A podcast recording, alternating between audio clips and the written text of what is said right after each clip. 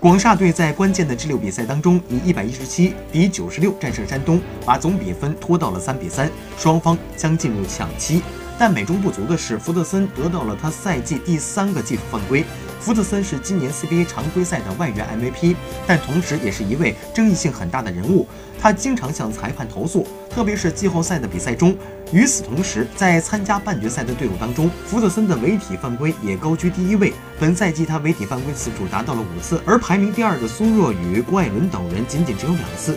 在赛季末和北控的比赛当中，福特森领到了他第四次违体犯规，被自动禁赛一场。如今他的违体犯规次数为五次，如果达到了七次，那么他必须禁赛两场。